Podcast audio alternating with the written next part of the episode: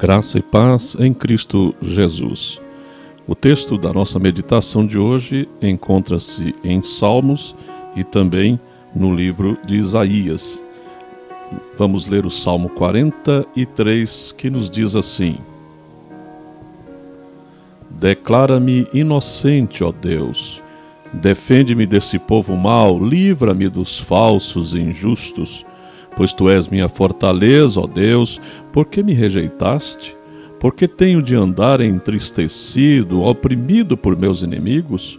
Envia a tua luz e a tua verdade para que me guiem, que elas me conduzam ao teu santo monte, ao lugar onde habitas. Ali irei ao altar de Deus a Deus, fonte de toda a minha alegria, eu te louvarei com minha harpa, ó Deus meu. Por que você está tão abatido, ó minha alma? Por que está tão triste? Espera em Deus, ainda voltarei a louvá-lo, meu Salvador e meu Deus. O texto de Isaías diz: Busquem ao Senhor enquanto é possível achá-lo, clamem por ele enquanto está perto.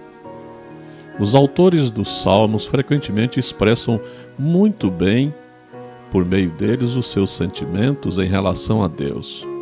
Quando nos colocamos diante dele e abrimos o nosso coração, despojando-nos de toda a nossa resistência, permitindo que ele se revele a nós, podemos experimentar momentos de maravilhosa e indescritível comunhão. O coração bate forte, os poros se dilatam e a vontade de viver explode. Respiramos mais livres e a vida adquire novo sabor e um som de música alcança os pensamentos. Sentimos uma paz que confirma a presença de Deus. Às vezes, nossa atenção é desviada para festas, farras, conversas sem sentidos, tolices, enfim, inúmeras atrações que o mundo de hoje nos oferece e que entorpecem nossa alma, verdadeiras drogas disfarçadas. Mas como é bom estar na presença de Deus e poder saber que Ele é o Senhor que conhece todas as nossas ansiedades e tem o antídoto certo para sarar as feridas da alma. Poderíamos ser como Davi, que se humilha diante de Deus, reconhecia que era pecador e conhecia a grandeza do poder de Deus e a sua pequenez diante dele. Nesses momentos é que nos sentimos realmente vivos. Que bom ter liberdade de ir a uma igreja, de cantar, orar, sorrir e ter comunhão, e principalmente nos momentos de dificuldade, saber que não estamos sós.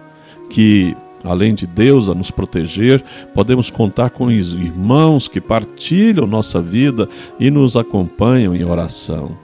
Agradeço a Deus pelo seu socorro bem presente, pelo silêncio, pela fala e pela palavra. Convido você que hoje está ouvindo essa mensagem a compartilhar essa experiência e encontrar uma nova razão para a sua vida. Não perca tempo. Jesus está batendo a sua porta Deixe-o entrar e descubra que nunca mais você estará sozinho. A verdadeira comunhão com Deus alegra a vida. Pense nisso. Vamos orar. Senhor, nosso Deus e nosso Pai, muito bendito.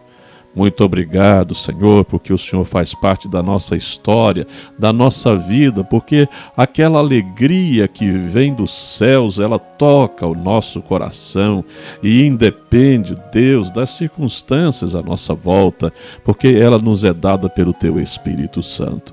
Abençoa, Senhor, a todos que estão nos ouvindo neste dia. Leva-lhes, ó Deus, a profunda paz em seus corações. Nós oramos, Pai, em nome do Senhor Jesus Cristo. Amém.